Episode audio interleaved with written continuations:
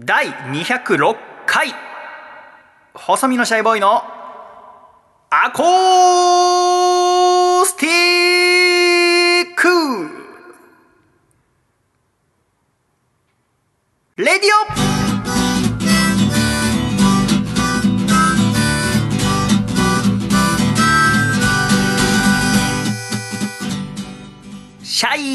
皆様ご無沙汰しております。細身のシャイボーイ佐藤孝義です。第206回細身のシャイボーイの acoustic radio。この番組は東京都江東区門前仲町にあります。私の自宅からお送りしてまいります。この番組の構成作家はこの方です。どうも構成作家の笠倉です。よろしくお願いいたします。お笠倉さんよろしくお願いいたします。願いします。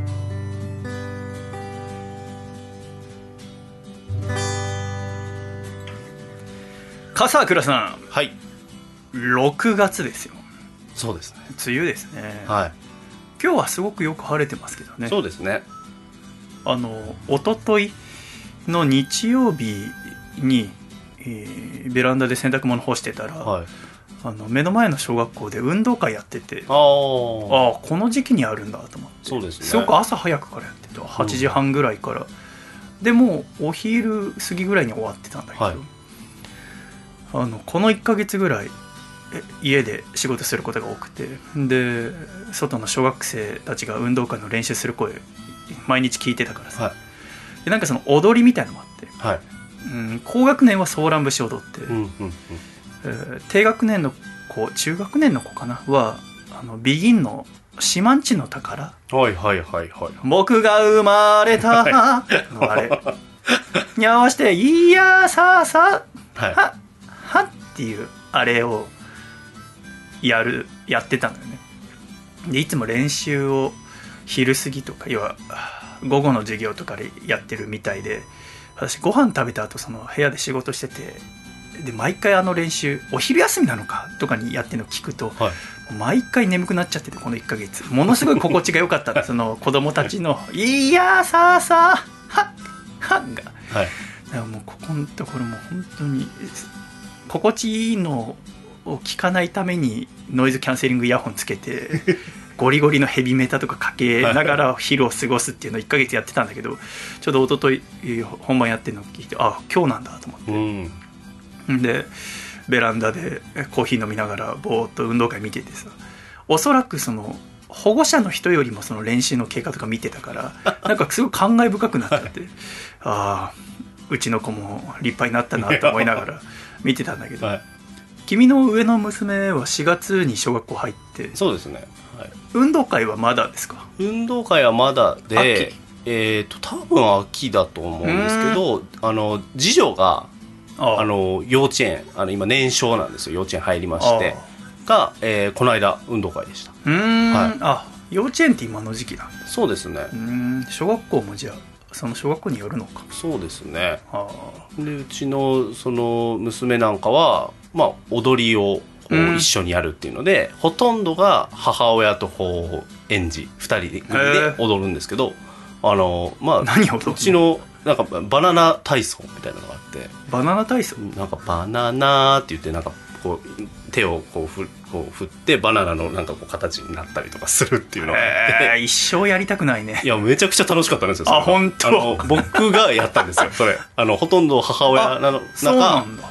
僕はもう父親としてこう。それなに家で練習していった一切練習なしで急に妻に「はいはい」みたいな「うんなんか行け!」みたいな意味でなんで？言われて。なんで？っていうのはうちの妻は役員って言って幼稚園の役員っていうのがありまして運動会当日にその保護者の方ここに自転車止めてくださいとかうん。こっちから入あの正門ですとかって誘導する役割をやっているんでそういうのも参加できないから、うんえー行ってくれっていう意味で急に「はい次踊りだから」って言われそんなもうなあらかじめ家で言っといてほしいよな。一切なんか知らなくて。大丈夫と思いながら踊ってたらまあやっぱ年少さんなんで、うん。まあ、シンプルなこうループというか振り付けの。だあ。からまあできるんですよ本番で。楽しくこうやって。はでなんとか本番も終えてじでバナナ体操。だから家でも今そのうちの娘はこう言ってきますねこうバナナ体操踊ろうって言ってこうなんか2人で踊ったのがめっちゃこう楽しかったみたいです。う自分の目をこう輝かせながらバナナ体操操の音源あるの？えっとあります。はい。サブスクで。あサブスクであるの？バナナ体操。あ YouTube なんかでも振り付け付きで動画が上がってたりするんで結構なんか有名な歌なんですかね振り付けあいやそうなんだろうな、はい。多分な。バナナ体操みたいな、はい、名前だったと思うんですけど、えー、じゃあ他のお母さんお父さん返事に囲まれてはい。やってきたの？戻りましたね。小学生に4月から上の子なって、はい。最初の行事って何なんだじゃあ？だからそれ見てて思ったのはだから運動会が今の時期やったら最初の行事になるのかなとも思ったんだよね、うんうんうん。でもそうじゃなきゃこのまま夏休みになっちゃうのかな？今のところ予定が全く明かされていないというか授業の予定ぐらいしか全然え。なくて、まあ、なんか2週間先のなんか予定がプリントで配られるっていう形式なので。2週間先の？あ時間割とかが。そうなんですよ。時間割こうこうこうでうんなんか最近なんか身体測定とかが終わり。うん。なんかあるじゃないですかああ体力測定みたいなやつ。そういうのはやっていってるみたいですけど。まだなんか大きなイベントとか行事みたいなのは知らされてないあただなんかすごいなと思ったのがあの生徒一人一人にパソコン配りますっていう通知が来まして。うん。パソコンで宿題が出るんですって。そのデータでこう出るのでそれを解いてなんか USB を挿してえ？とかなんかこう提出してください。iPad みたいなもんじゃなくてパソコあンなのの Chromebook っていうはいはい。最近出たあの Google 製というか、うん。はい、が一人一台配られますという通知が。配られますっていうかでもまあ、買うんだ。レンタル。レンタル。あレンはいタルなんだ、そうなんですよ。保険とかもじゃあ入ってるってことだよねね。なんかそこ同意書になんかサインさせられてえー、今こんな感じなんだってちょっとびっくりしましたけど。あじゃあ配信されたはい。宿題とかをやって。なんかオンラインであ解いていったりとか。多分まあ選択式の問題がほとんどだと思うんですけど。そこまでやるならなんかこう宿題も USB じゃなくてそのままインターネットでやってやりたいけどまあ。家にインターネットがない子もいるから平等なようにおそらくじゃあ USB で提出なのかな、なんかセキュリティの問題とかもうんあったりとか、あと w i f i とかも多分そうだよね。環境家にあるかないかね。だからこれ結構大変だなと思ったのが大変だな。あの親によるなってすごい思っちゃったんですよ、ね。うん。充電とかもなんかこうしてくださいってマニュアルがあるんですけどうん。これちょっと親が適当というか 正直言うといい加減な家庭とかだとちょっと子供かわいそうだなって思いましたね。便利ですけど。ノートパソコンを学校にも持っていくの？そうです。あのあ持ち帰って家で宿題をしてでまたパソコンを学校に持って行ってだから教科書は逆にあの教室に据え置きというかいちいち教科書持って帰るっていう、まあ、制度とかはな,、なくてパソコンだけもまず持ってそれはすごい教科書持って帰ってこないの？もう義務だったじゃないですか僕らの世代なんか、うん。どれだけ重くてもランドセルをこう必死に背負って、っうん。ていうのが軽減されるという。ああじゃあ忘れ物の心配がなくなるってこと？そうですね。そこのリスクが。でも予習復習どうすんの？そね。そのパソコンでできるってこと？まあ多分そういうシステムにするんでしょうね。多分教科書とか。だったらそのうちに多分まあ電子書籍になるかもしれないな教科書も。ありえますね全然。ねその中にあるよね。はあ変わっていくな。変わってます。もし仮にその電子書籍とかになるとしたらランドセルの形状も変わるな。そうですね。だってあんなでかくなるでかい必要がないからな、うーん。すごい時代ですよなんそいつは面白いね。はい。変わっていくな世の中ってのはな。はい。今小学1年生でえ楽しくやってそうなんですか？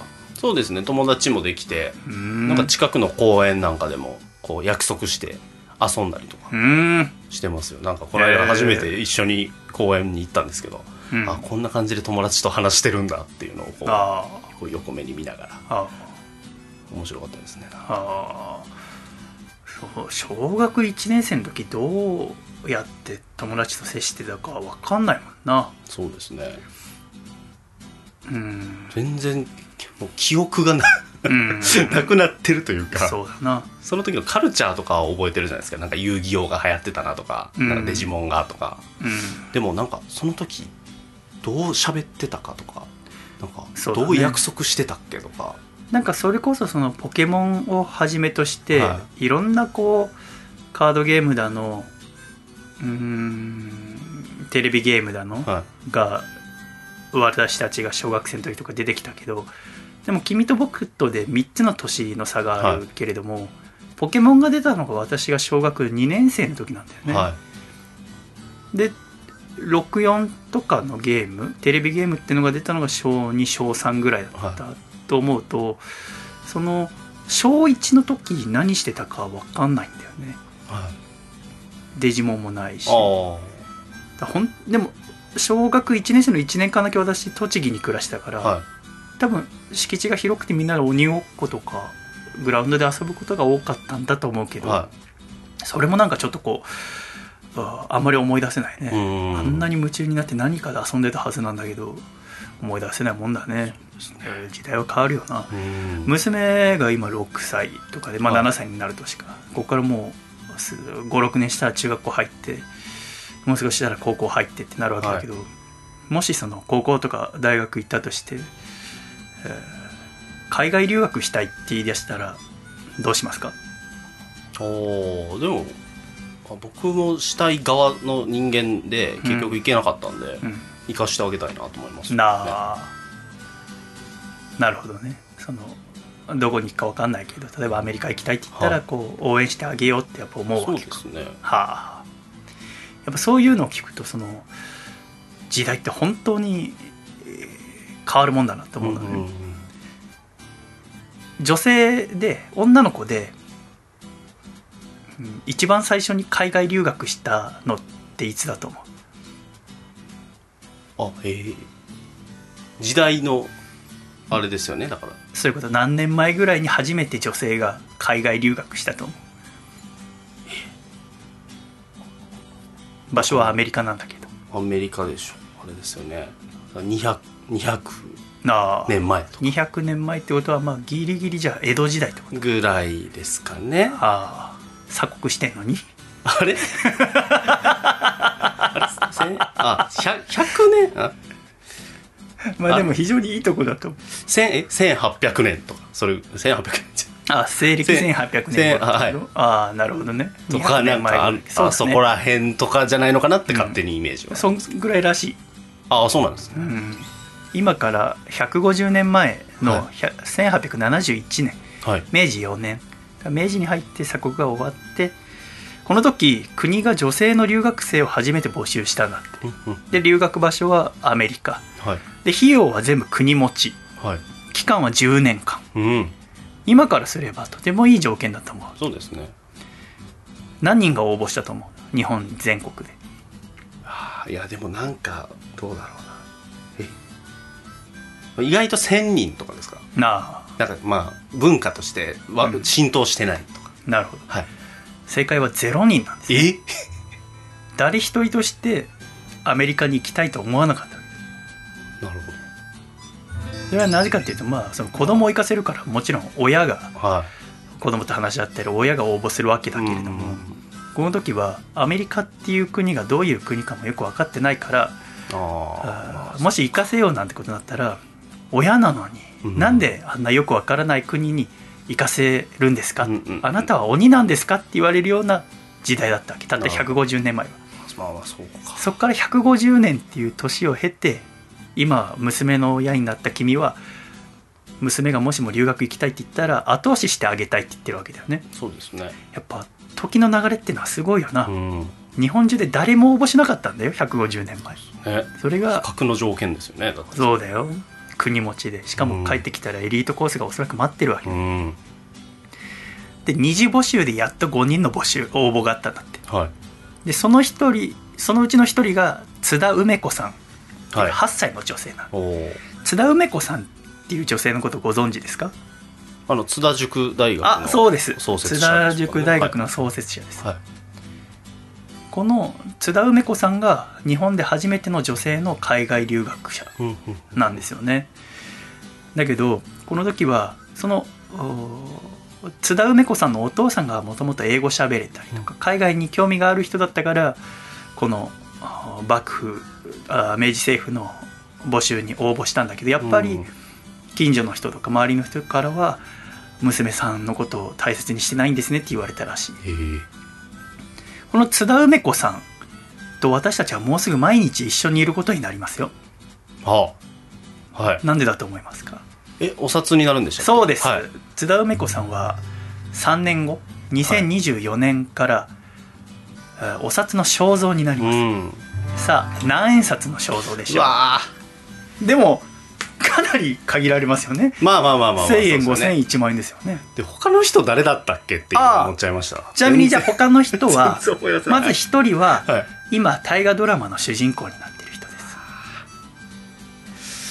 全然わかんないあなの渋沢栄一さんっていうあ方ですはい。ちなみに今の1万円札は誰ですか？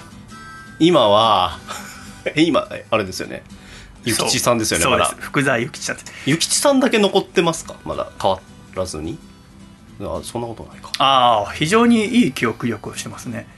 でもなんか私その1万円札のひ肖像の人のことを諭吉って呼ぶのこうなんかお金なんかいますよね。あなんかの諭吉1万円の1万円のことをなん諭吉か諭吉が2人出ていきましたみたいな。私あれあ嫌い。れあれ嫌ですね いや君言ったじゃないいやいや違うんです今。ちょっと福沢諭吉 あのね福沢諭吉さんが1万円札になったのは1984年から、はい。私たちが生まれる前から今から3年後の2024年までの40年はい。そして、えー2024年私言っちゃったのか。2024年から渋沢栄一さんになる。はい。じゃあ千円札は今誰？千円札は今野口英世。そう。野口英世さんが千円札の肖像になったのはいつ頃か覚えてる？私たち生まれた後ですそよね。うですよね。いつからだと思う？えっ、と2005いいね。年とかです。かああいい。2004年素晴らしい。つまり2004年から3年後の2024年まで20年間はい。お勤めになられたってことだね、ちなみに野口英世さんの前誰だったか覚えてる？が、えー、と夏目漱石ね、ああ夏目漱石さん、はい。い、いですね、はい。夏目漱石さんは1984年から2004年までの20年。はい。じゃあ五千円札は？はい。あ今ですか？今。今は樋口一葉です。樋口一葉さん、はい。樋口一葉さんいつからだと？思ううわえこれも同じじゃないですか？2004年。ああそうです、はい、同じですそうですよね。あの時に変わりました野口英世さんはい、で樋口一葉さんの前は新渡戸稲造さんですけども、はでここまで来て津田梅子さんは？津田梅子さんはす千円札ですか？二択外す。一万円札が渋沢栄一さんってのは言ったもんね、はい。なんで？だって大抵さだって今のさ千円札が野口英世さんでまあさ五千円札がはい。樋口一葉さんだって大体そのなんていうの？わざわざ変える必要ないじゃないその別に値段が高ければ偉いとかじゃないんだから、はい意味わかんない。バカじゃないの。イライラ。逆にみたいななんかこう変えてきたのかな。何の？逆。この女性でね続いてたああそうな逆にしてみようかな。わかんない。です。わかんないね、はい。うん、じゃあ喋んないでください。怒られた。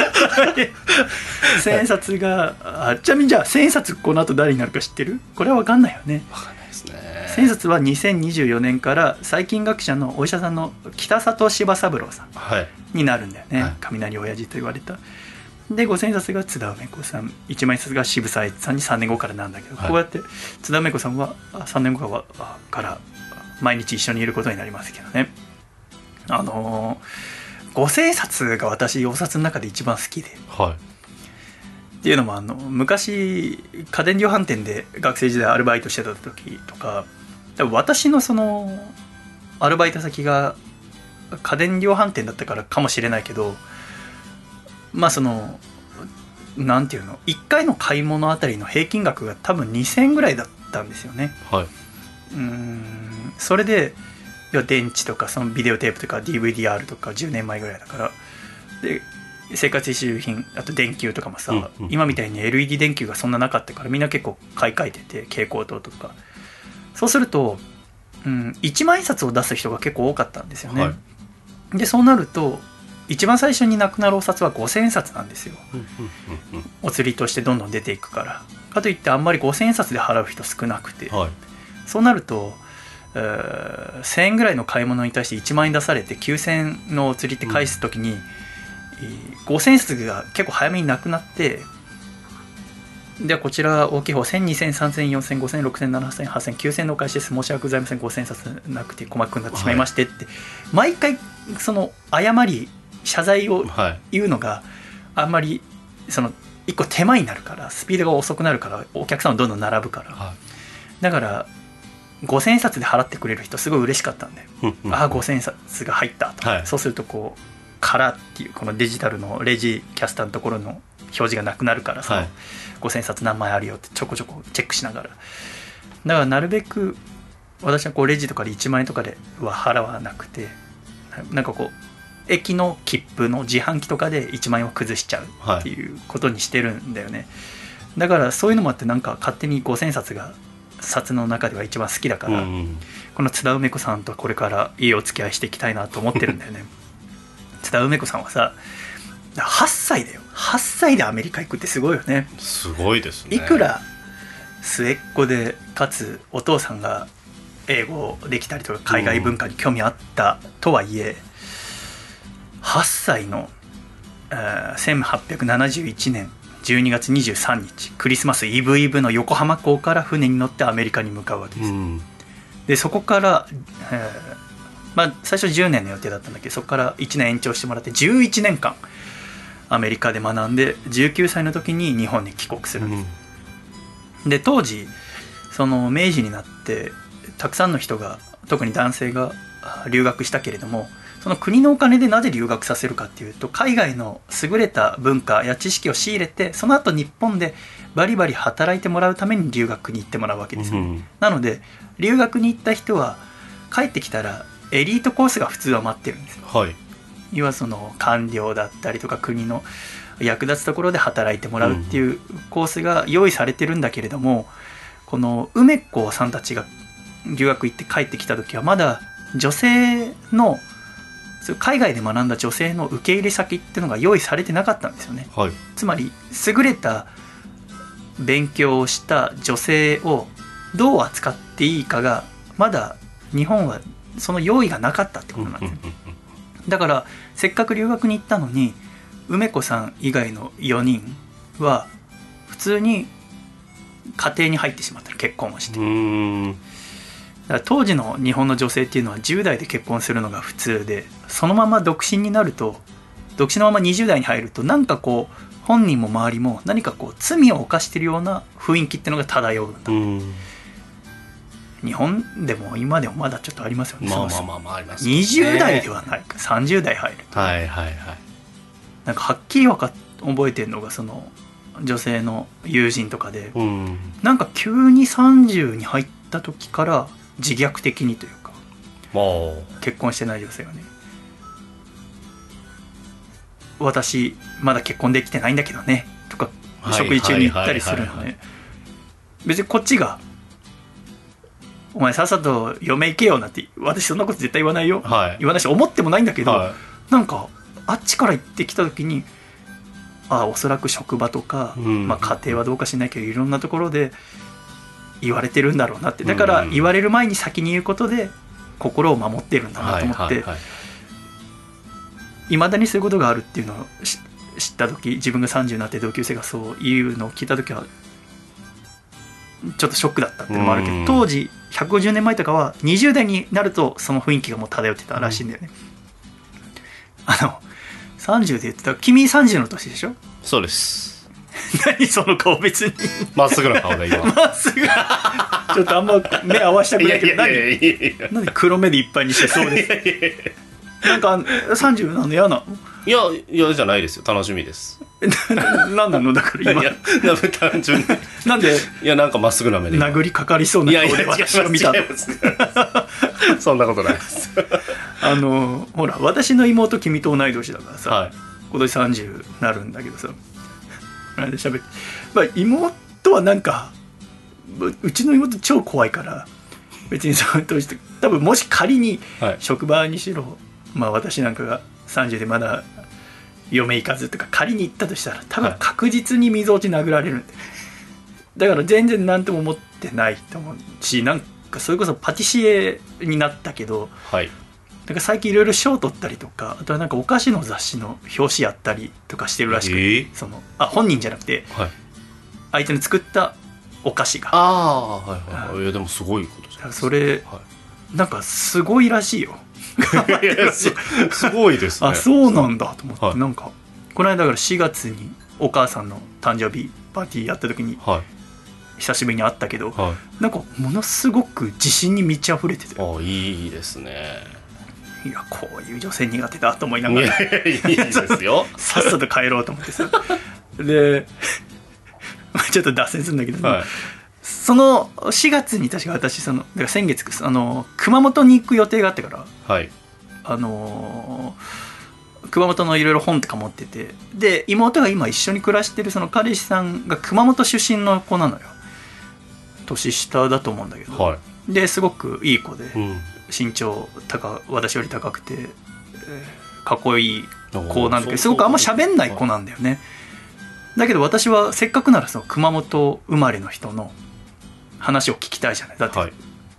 1週間後か2週間後熊本行くんだから、地元の人の話聞きたいと思っていろいろ質問しても「熊本城ってこうなんだよね」とか言っても「ああ」みたいな「阿蘇山って熊本の人にとっちゃどういう山なの?」とか「いやー」とかあんまりこう喋んない。はい。でも確かに熊本の人だからって熊本にみんな愛があると思ったらまあ大間違いじゃ大間違いです別に全員が全員そういうわけではないから、うん。あじゃあこの、いやいやまあ、仮に拓也君ってすな拓也君はあんまりそう熊本愛はない子なんだなと思ったわけ。はあだからまあそこからはもう熊本の質問本当はしたかったけど聞きたかったけどもう質問するのやめて、いうん。で夜もう遅くなって帰るかっつって。で駅までちょっとあ道分かんなかったからリホにちょっと送ってってくれって頼んで、リホと2人で歩いてって「いや今日はありがとうね」って、まあ、仕事もお互い体気をつけて頑張りましょうねっつってでそしたらリホが「あお兄ちゃんあのさっき拓也がさ」つって何？っつったら「あの熊本の話聞いてたでしょ」つって「あそうだよ。でもあんまりあれでしょ？あの拓也君は熊本について好きじゃないんだよね」つって「いや違う。あの拓也は熊本のこと大好きだよ」つって「なんで?」って言って「だってこの間スマホの待ち受け見たら熊本城だったもん」つって、多分おそらく大好きなんだよね、はい。やっぱ九州の人ってなんかシャイなんだよあとはその自分の町のことをあんまりそのいいって言わないっていうそのいいと思ってるんだよおそらく。思ってんだけどなんかこうまあ知らないその人によるかもしれないけどはい。ペラペラ喋らないというか。ああ外門の私に熊本城の秘密ペラペラ明かさないぐらいの 軍事機密みそたいな。れ愛が強すぎての。そうそう全然もう。雰囲気として全然興味なさそうだったのに、はい。だって君通天閣を待ち受けにしようなんて思ったことないでしょ？大阪出身だから、ねはい。私も赤レンガ倉庫を待ち受けにしたことはないわけ、相当な愛ですよそれは。ないだろ。そうなんだよ。そんな好きだったのと思ったっていうのがまあ1か月前にあったんだけどなんだっけまあそうだから妹は3時になっても元気ってことだ。いいですね。めちゃめちゃ元気にしてたな。でもさなんか私の中でその妹のお菓子作りの技技技量がその10代の時のバレンタインデー手作りチョコとかで止まってるから、はい。そのあいつが手作りチョコで作って残ったチョコとか食べた時に全然美味しいと思ったことがなかったから、それがこうお菓子の冊子の表紙とかになってるっていうのがつながれないんだよね。だからま人のこうなんていうの？あそこからここに来るまでの継続的な努力というか、あうん。なんかその好きなものを貫く愛っていうのは恐ろしいもんがあるなと思って、はい。もう絶対あいつのお菓子は食いたくないと思ったんだけど怖いから。横浜の人たちはあの女が作ってると思わず食べてんだなと思うといや素晴らしいですね。恐ろしいと思って、みんなだからみなとみらいってちょっと高いホテルのお菓子食べるとき気をつけてくださいね。あ気をつけないとうちの妹作ってますから。いいですね。いいですね。このホテルでちょっと食べたいなえーっとね。えー何の話してたんだっけ？そうだ。だから梅子さんがはい。19歳で帰ってきて、まあ、梅子さんはかなりその留学行った中でも一番年下っていうのもあったけれども、うん。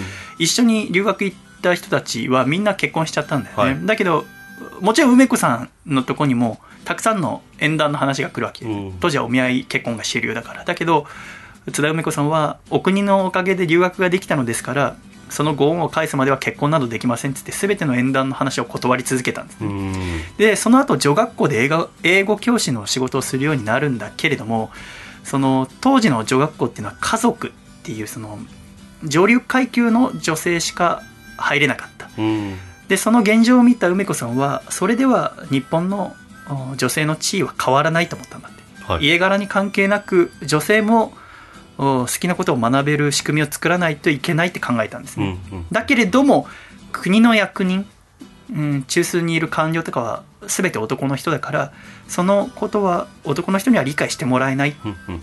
てことで明治33年に女子英学塾っていう私塾をわずか10人で始めたの。うんうん。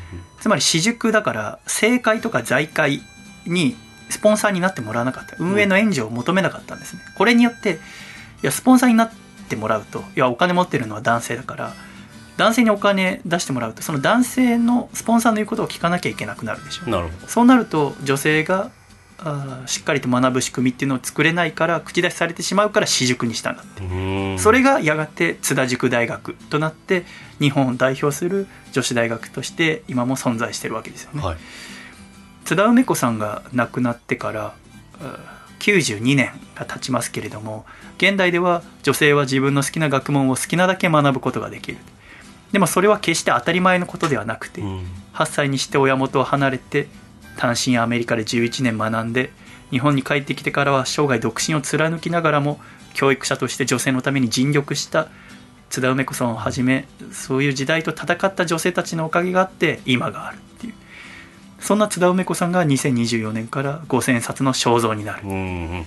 私の一番好きな5000円札の肖像になるっていうのはなんかとても今の樋口一葉さんももちろん若くして亡くなった方だけれども、うん。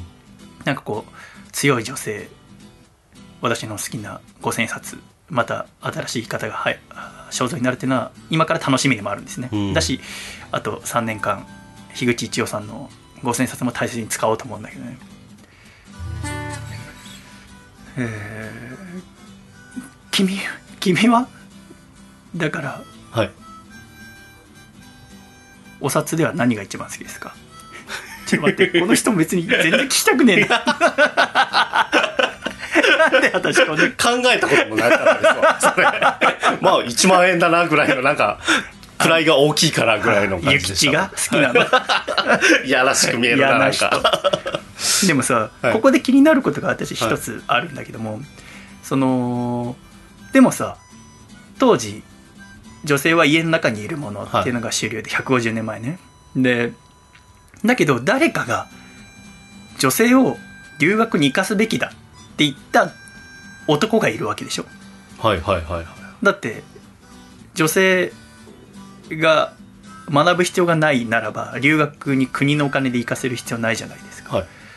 この津田梅子さんにたちに留学に行ってもらおう日本の女性に学んでもらおうって思ったのは誰かなって調べたんですよね、はい。でそれは黒田清隆さんっていう30歳その時のはい開拓使っていう官庁で働いてた人なんで薩摩藩出身の武士ではい。バリバリのエリート。現にこのうん時の約20年後ぐらいに第2代内閣総理大臣になるんだけど、うんうんこの30歳の時だから今の君のと同じ年の時のお黒田清隆さんがあ女性が海外で学ぶ必要があるって考えたんだって、うんうん。それはねあの明治になったばかりの日本では開拓使っていう官庁を中心に蝦夷地現在の北海道の開拓が急ピッチで行われていたんだって。っていうのも、北にある大国ロシアっていう国が南下政策っていうのを取り始めたんだって。さ、うんうんうん。当時その欧米の国とかはどんどん植民地を広げたりしてその国の力を大きくしていってたけれどもロシアもその一つでロシアってのは、まあ、イギリスとかがこう産業革命当時起こしててどんどん国が大きくなるのを見て自分たちも国を大きくしたい。はい。海外に物を売ってお金得てそのお金を使ってどんどん強くしていきたいって時にロシアではロシアってものすごく国土が大きいじゃない？今だって世界一だけれどもそこで麦を育てたんだって。で麦を育てて秋に収穫するでしょ？で秋に収穫した麦を世界に売ってお金にしたいわけじゃないですか。だけどロシアって北にあって寒いからもう秋になって麦の収穫が終わる頃には港が全部凍っちゃうんだって。うん。凍ったら船出せないじゃないそうですよね。そしたらせっかく麦が取ってもそれを売ることができないとうん。これじゃあ国を大きくできないってことで南下政策っていうのを取った。南に下がるで南下。つまり不登校。凍らない港を手に入れたかった。はい。港あ南に行って、えー緯度を下げることによってどんどん暖かくて、うん一年中凍らない港を手に入れることができれば好きな時に麦を出荷することができる。でそれで南下政策っていうのでだんだん16世紀17世紀ぐらいになるとおロシアの船が北海道の周り、うん。当時の蝦夷地の周りとかを調査するようになっていったりとか、うん。上陸して、えー北海道とか欲しいなっていう調査しだしたからあー幕末の江戸幕府とかその後の明治政府はそうさせないように何とかして北海道を自分たちの土地にできるようにっていうので、明治に入ってから開拓っていうのが始まったらしいんだよね、でもさ開拓っつってもさどうやってやればいいかわからないわけはい。だって例えばわーって笠倉さんに1ヘクタールの森差し上げますっつってこれ耕して農地にしてくださいって言っても1ヘクタールってこう 100m×100m だけどはい。どうやってそこを田んぼにすりゃいいか分かんないでしょ、うんうんうんうん。当時まだ農機具とかもありませんから、はい。その電動のね。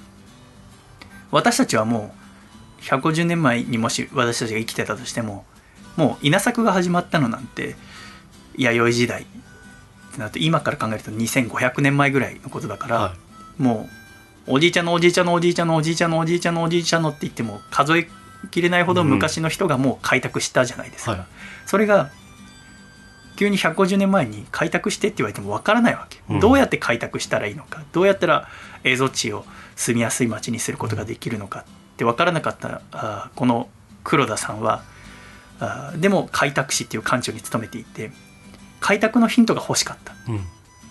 でそういやここ最近開拓っていうのをやってた国があったなって黒田さんは思い出したんだって。それがどこかわかる？それがアメリカだそうなんだよ、はい。アメリカの西部開拓っていうのを思い出すんだよね、そういえばアメリカは開拓事業をやってたなってことで黒田さんはアメリカに行くの。はい。アメリカに行ってアメリカ人から開拓について学ぼうって考えたんです。うん。でアメリカに実際行ってそのアメリカの農務長官だったホーレス・ケプロンさんって方にお願いしてその農務長官の仕事を辞めてわざわざ北海道に来てもらうことがになったんだようね、ん。そしていろいろ開拓について教えてもらったりその他にもいわゆるお雇い外国人、えー海外の優れた技術を持った人に蝦夷地に来てもらって開拓っていうものを手伝ってもらった。はい。その最初にアメリカに行った時にそのアメリカ人の優れた開拓技術や知識と同じぐらい驚いたのはアメリカ人女性の学力の高さ、うんうんうん。あーそして地位の高さってのにえー黒田さんは驚かされたんですね。でその時に初めて日本がこれからどんどん大きくなっていって欧米諸国などの海外の国々と対等にやり合っていくためには男だけが学んでも意味がない。男も女も同じようにしっかり学んで自立することが大切だって考えて黒田さんは日本に帰ってから留学生うん。として女性をお海外で学んでもらおうって考え始めたんですよね。うんうんうん。これが私なんかこうとてもすごいことだなって思うんですね、おそらく黒田さんってそのゴリゴリのその薩摩出身ので薩摩なんて、えー明治政府ではもうエリートだから、うん。そのエリートの中のもう男社会の中でゴリ薩摩藩西郷隆盛大久保利通みたいな中での黒田さんがおそらくアメリカに行くまで女性に活躍してもらおうとはさほど思ってなかったと思うんだよね。うんそれがアメリカに行ってまあ主な目的は開拓についてのことだったとしてもそのそこに住む女性たちの立ち居振る舞いや高い知識そして高い地位を見た時に、あ日本もこうあるべきだなってうん考えをこう変えることができるっていうのはとてもすごいことだなって私は思うんですよね。で日本に帰ってきてで周りの人にまあでもそんな必要ないよって言われながらもなんとか、あその時その日本では岩倉智美さんとか木戸孝允さんとか大久保利通さんとか伊藤博文さんがこう岩倉使節団っていうのではい。その不平等条約を改正してもらうためにアメリカとかヨーロッパに行く予定があったんだよね。そこの船に女子留学生を乗せることになった。でその船に乗せて、えークリスマスイブイブに横浜港から出てアメリカに津田梅子さんたちは行くわけですよね、うん。そして、えーそのお黒田さんが海外に行ってアメリカの女性すごいな日本の女性も学ぶべきだなっうん。て思ったことがきっかけで津田梅子さんはアメリカに行ってアメリカから帰ってきて女性がもっと学べるようにしなきゃってことで、えー基盤を作って今150年後花開いて今の日本があると思うと、んんん。その黒田さんの一番最初の周りからは最初理解されなくても、うん。で最初の自分の思っていたことと違ったとしても実際見て素晴らしいと思ったことを自分の考えとして変えられる柔軟さっていうのは、いくらこうゴリゴリの薩摩閥の中にいたとしても変えられるっていう頭を持っているっていうのはすごく素晴らしいなって、うん。おそらく黒田さんは今の時代に生きていてもすごく紳士だったと思うし、うん。おそらく一万円札の福田諭吉のことを諭吉とは言わなかったと思うんだよね。あんな下品なこらえ方はおそらく私はしないとは思うんだけれども。そのあの話この話聞いた時に開拓ってものに興味を持ったんですよ。北海道の開拓、蝦夷地の開拓って。うん。だって北海道って行ったことありますか？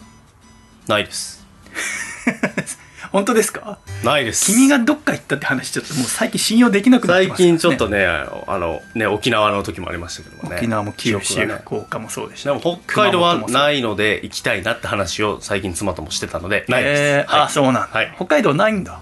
行きたいですね。ねはい。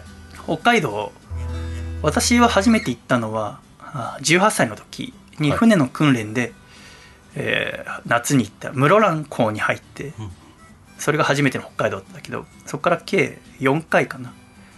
最近の2回はワンマンライブで北海道行って歌ってきたんだけど、あーそっか北海道ないのか。北海道ってさ行ってみて私もなんかその広大な土地とかイメージあったんだけども、札幌なんて言ったらもう東京と同じなんだよね。うん。街並みとかもうん丸の内みたいにさオフィスビルとかバーって建ってたりとか繁華街はそれこそ東京にしても大阪にしても福岡にしても熊本にしてもどこの都市圏とも変わらないうんいろんなファーストファッションがあってファーストフードがあって、はい。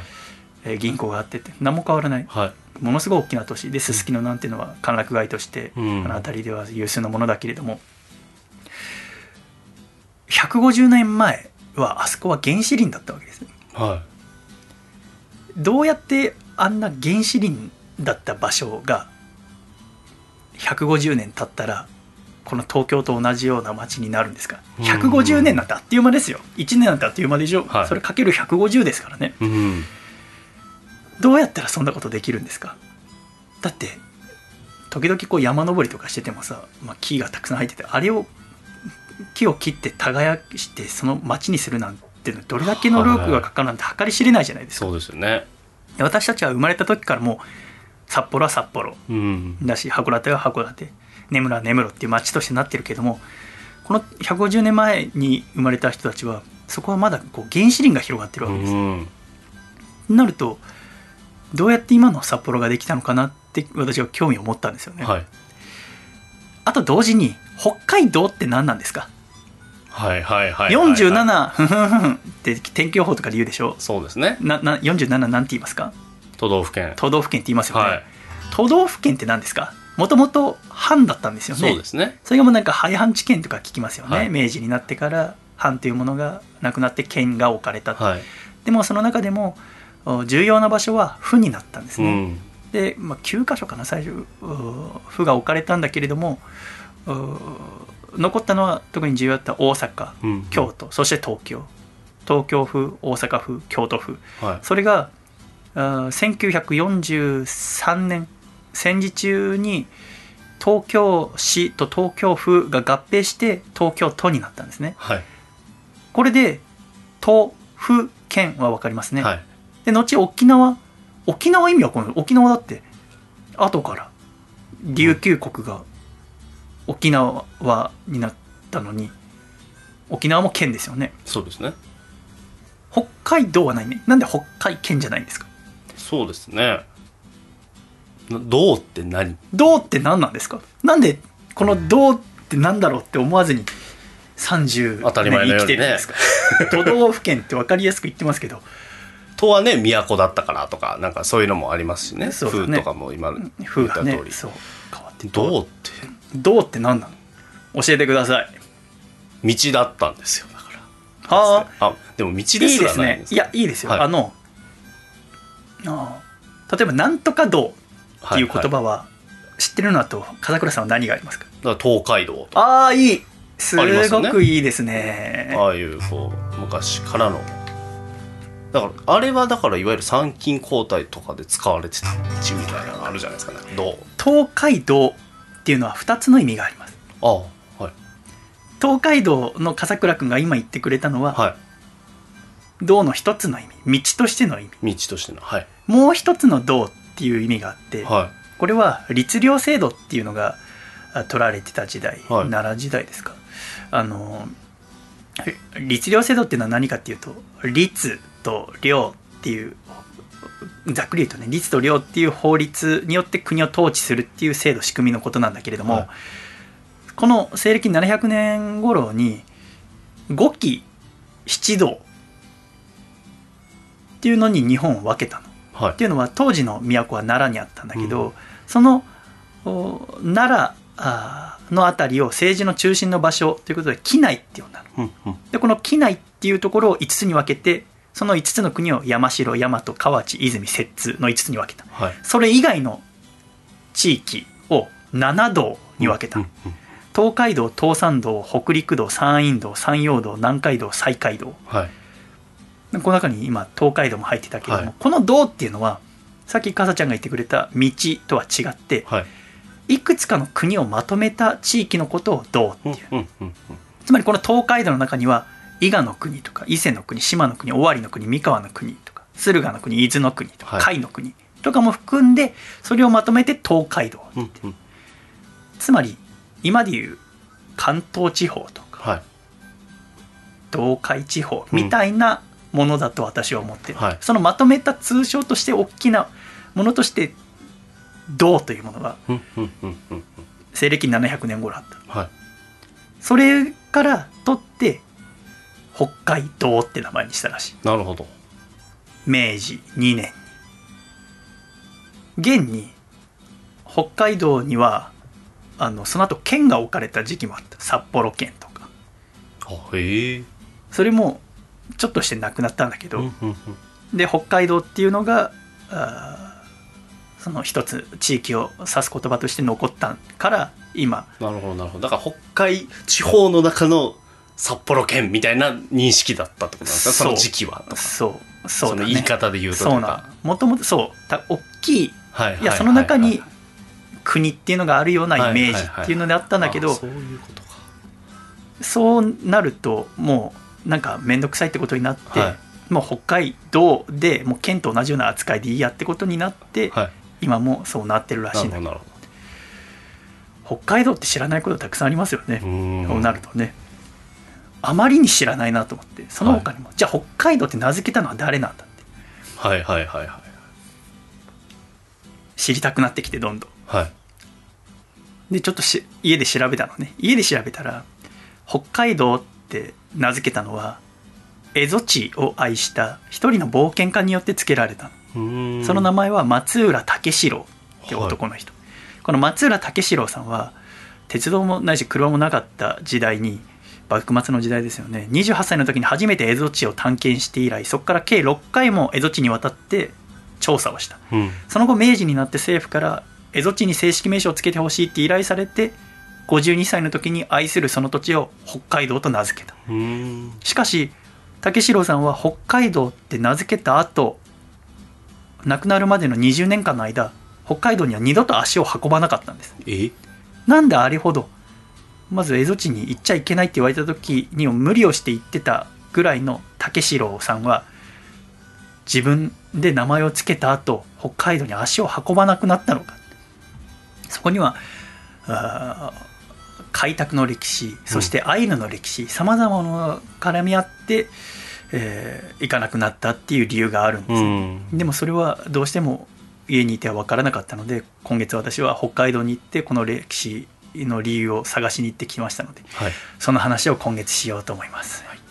ということで第206回細身のシャイボーイのアコースティックラジオ今月もよろしくお願いいたします。では竹城さんの話をする前に1曲お聴きください狭間律さんで「人生。俺の人生をかけた人生をかけた人生をかけた人生をかけた。人生のスタートです見送りに来てほしいよ。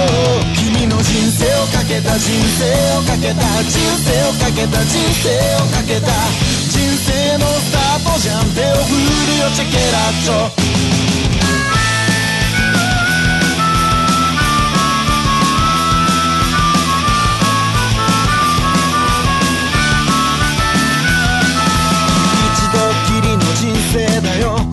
ちろんドッキリじゃねえよ。死んじまう前に信じろよ。シンガロン続ける進化論。永久に B 級じゃねえだろ目指すのは愛はな B ヒーロー。生きろ。生きろ。ポップとカオスの蜃気楼母ちゃんの中でと月10日父ちゃんは何を思ってたか。ばあちゃんはボケてアルツハイマー。じいちゃんは死んじゃってもらえないや。弟と聴いてたレゲエミュージックバンドメンバーとスタジオで汗だくに俺たちの命は限りがある俺たちは命の限りがある生きんやかな若くドゥ忘れいつかまた会えることを祈るわ愛する人よ愛された人よ港と船をつなぐ紙テープ月は満ち欠けて。俺の人生をかけた人生をかけた。人生をかけた人生をかけた。人生のスタートです。見送りに来てほしいよ。君の人生をかけた。人生をかけた。人生をかけた。人生をかけた。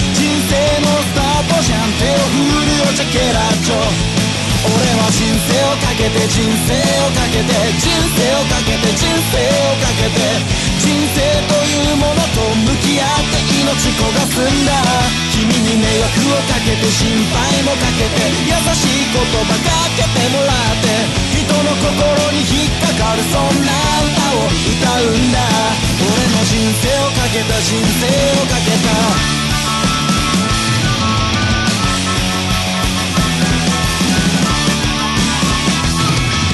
人生をかけた人生をかけた人生をかけた人生をかけた人生のスタートじゃん手を振るよチェケラッチョ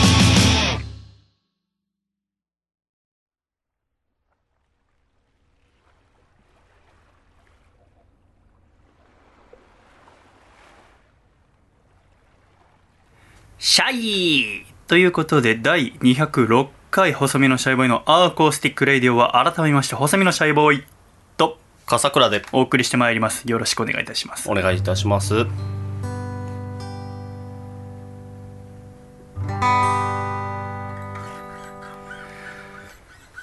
笠倉さはい。んは北海道行ったことないってことですけれども。はい。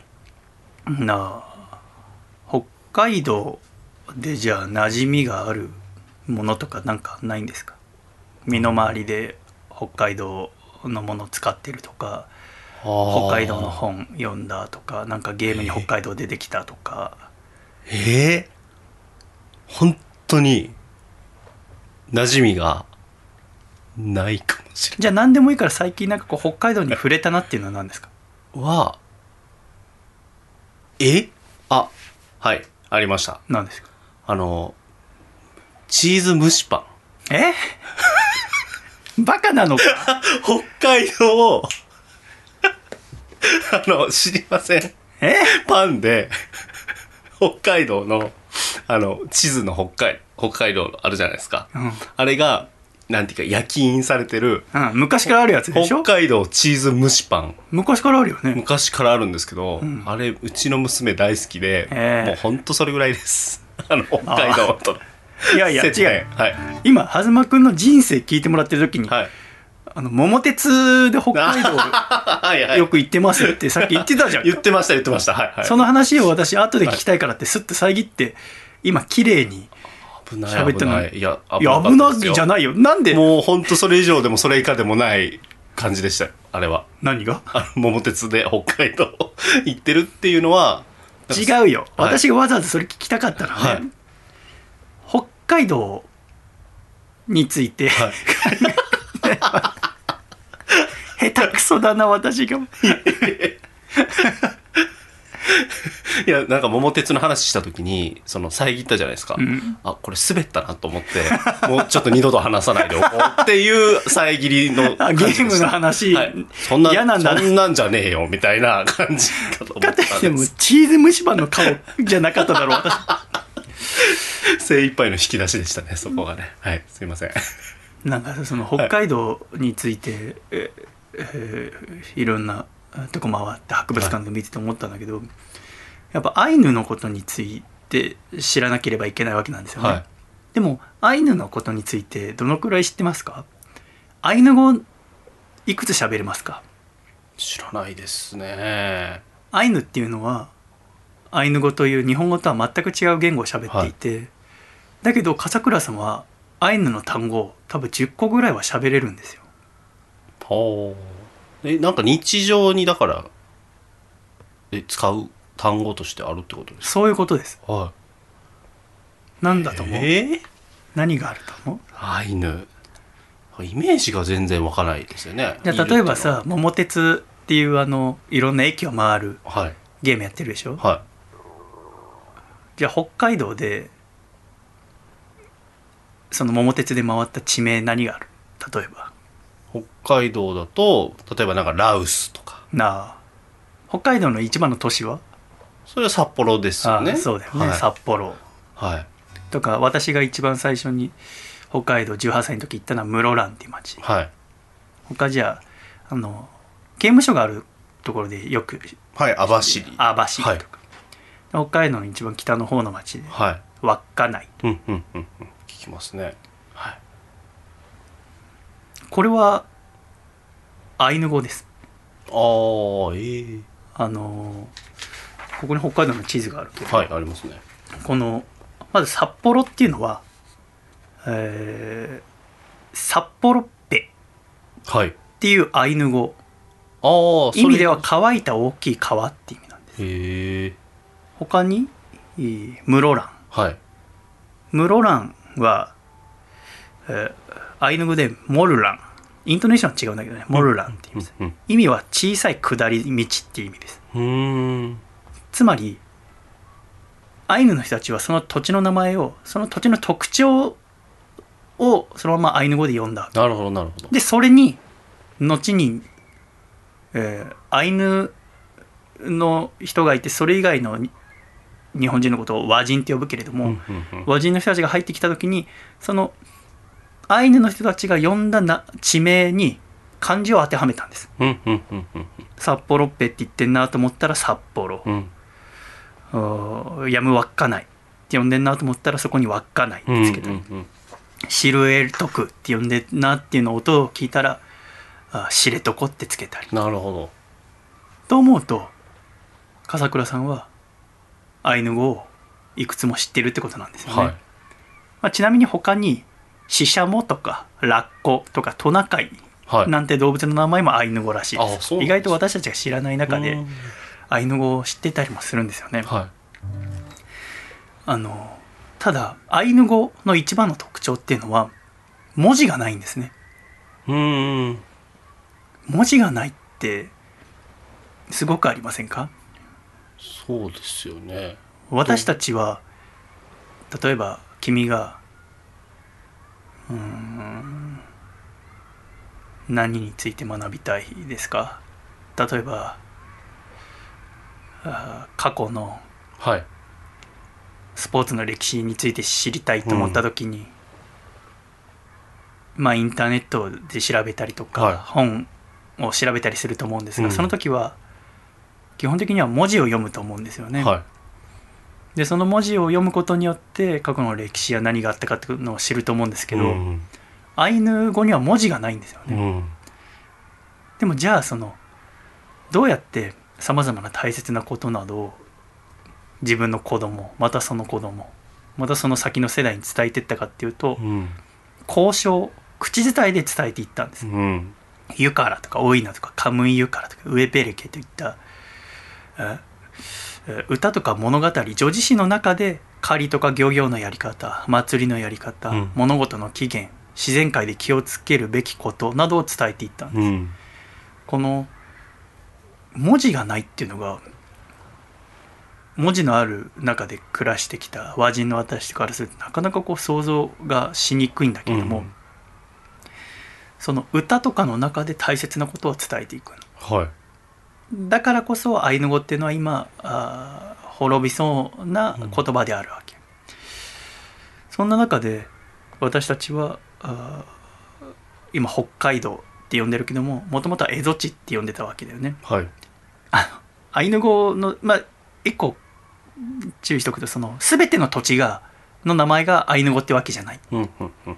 もちろん開拓してから日本人がつけた土地の名前もあるし、うん。要はそのアイヌの人が土地の名前つけてなかったところに日本人和人が後からつけたのもたくさんあるから、全てがアイヌ語じゃないっていうこと、だけれどもその中でいくつか面白いなと思ったのはその千歳っていう町があって、はい。いわゆる新千歳空港とかあうんうんうん。るあたりの千歳、千歳のあたりはもともとはアイヌのアイヌの人たちは、えー大きなくぼみっていう意味の死骨って呼んでたんだって。うんうんでも死骨っていうのを音だけで聞くと、うん。うん我々は死んだ骨の死骨を思い浮かべるでしょ？はいはいはいはい。そうなるとおあまりいい地名じゃないなと思って死骨っていう町の名前にするのはやめようって和人は思ったんだ。うんうん。でその時にそのうん死骨のあたりはあ鶴がたくさん暮らしていて、うん。で鶴っていうと鶴は千年亀は万年っていう故事があるけれどもその故事にちなんで、えー鶴は千年。だから千に歳。うん。で千歳。で千歳うん。にして今も千歳っていう地名が残ってんだ。はだから決してそのアイヌ語がそのまま今の地名になってるっていうわけじゃないんだけれども、いうん。そういうのも調べてみると実はアイヌの言葉がもともとあってだ千歳には支笏湖っていう湖があるけどその支笏湖っていうのはもともとあったアイヌの言葉をそのまま使ってるってことなんだよね。そのさっきも言ったけどそのアイヌの人とアイヌ以外の日本人と区別する時アイヌ以外の日本人のことを和人と呼ぶんだけれどもアイヌの人と和人の生活で一番何が違うかっていうとアイヌの人は農業をしないんですよね。うんうん農業をしなくてアイヌの人々は北の雄大な自然の中カムイと呼ぶ自然界の多くの神に感謝して山で狩りをしたり川や海で漁をして心豊かに暮らしていたんうんです、カムイっていう言葉も結構最近の若い子だと知ってる人多いと思うんだけど、はい。ゴールデンカムイっていう漫画がヤングジャンプで連載されてて、そのカムイっていうのはこのアイヌ語で神様っていう意味うん。この神様っていうのも我々和人が思う八百万の神様とは少し違って、うん。いろんなものがかカムイなんですよね。太陽や風雨そこに住まう動物たちや自然、それがカムイでそのカムイに感謝しながらあアイヌの人たちはこの土地で暮らしていたわけですね。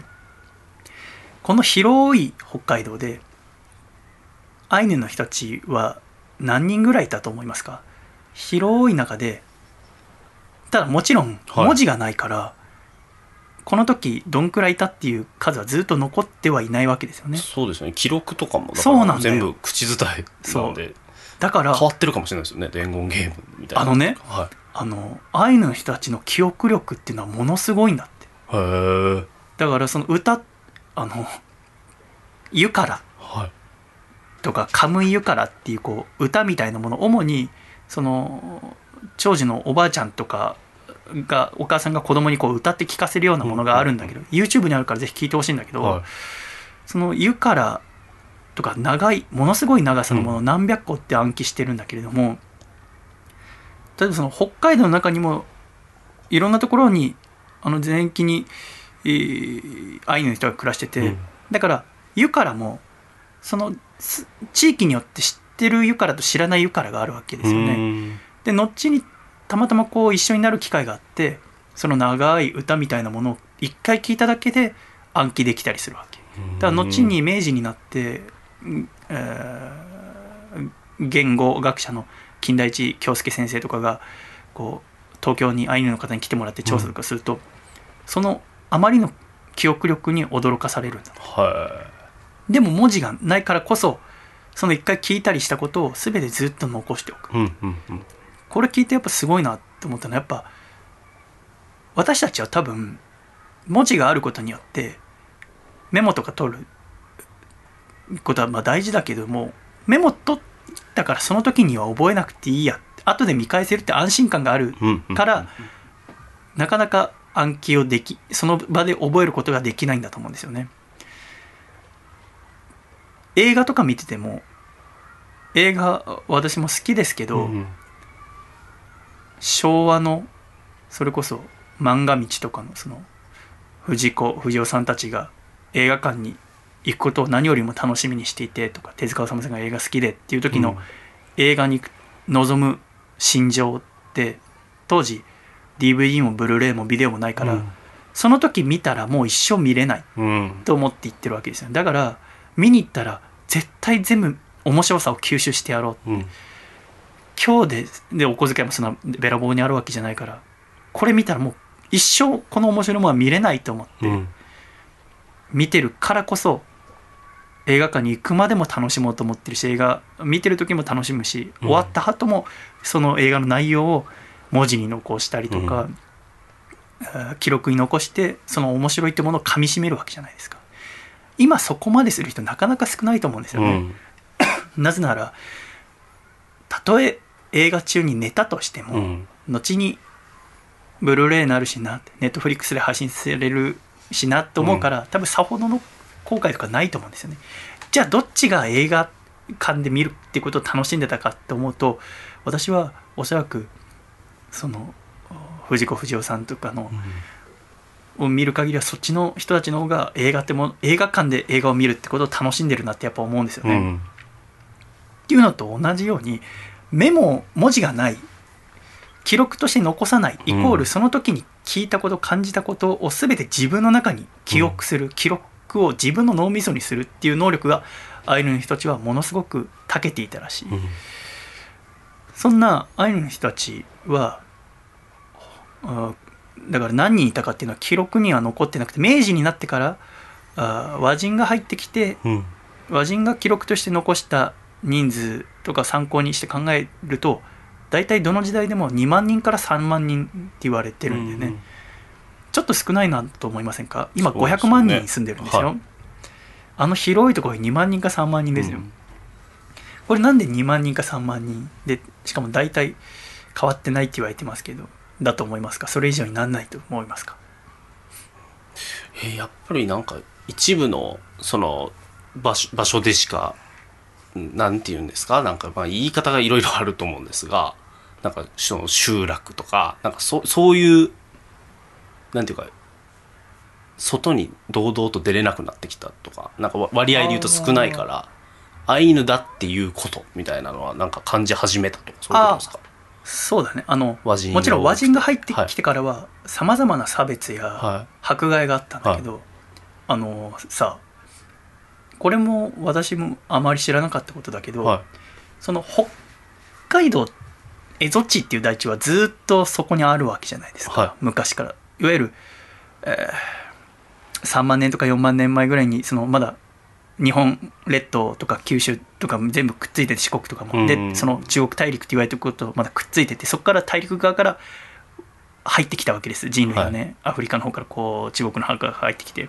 でその入ってきた時は北海道の方にも、まあ、入り方はまた別のコースとはいえ同じタイミングで入ってきてるわけです、うん。そこから大陸から離れてで、えー旧石器時代が続いてあ本州の方ではね。で縄文時代が来て縄文土器使い始めてで渡来人2500年前ぐらいに中国の方からって言われてるけどもお米稲作の文化持った人たちが来て教えてくれて、そこから米を育てて初めて弥生時代っていうのが始まるわけじゃないですか。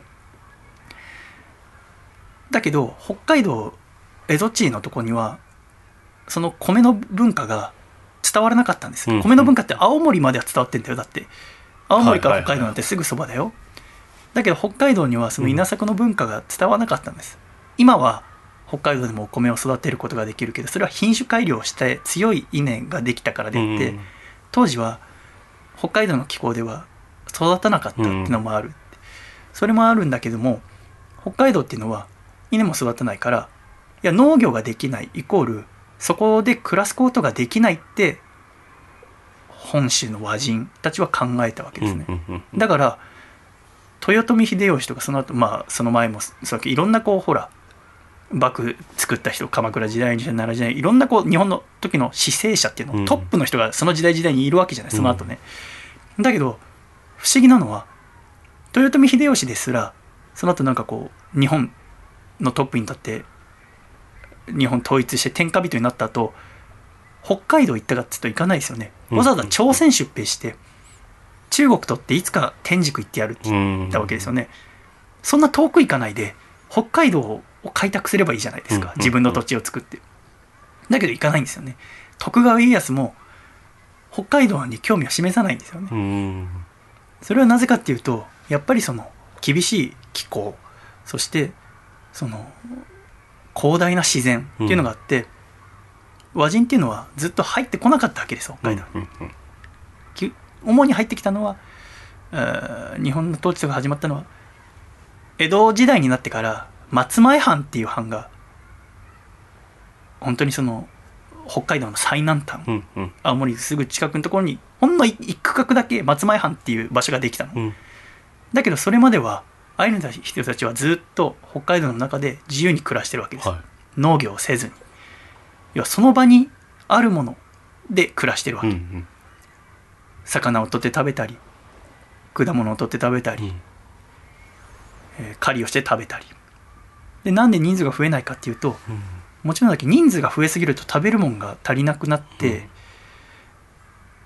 そうすると餓死するから人数増えないですよね、うんで例えば天候が悪かったとしてもお草木が育たなかったらそれを食べる動物が育たなくてで動物を食べるアイヌの人たちが生まれることができなくて数減りますよね。はい。と思うと自然に大体2万人から3万人っていうのが北海道の大地でんそのままあるものを食べて生きるにはその人数が限界ってことなんですよなるほど。だから自然に、まあ、その後和人によって迫害とかもちろんあるわけだけれども、うんその前まで何もしない状態でもそれ以上増えることができないんですよ、なるほど。だからそれでずっとアイヌの人たちっていうのは北海道で続いていたんですねうん。だから今のかさちゃんと話しててもやっぱ私自身もそうなんだけどはい。思うのはすごく北海道と沖縄の歴史ってうん私たちの中から抜けているんですよねはいはいはい。あの私たちは日本史っていうものを中学校とか高校で習うんだけど、うん。最初旧石器時代があってで、えーど土器ができて縄文時代になりましたみたいな話があるじゃないですか。はい。その後何ですか？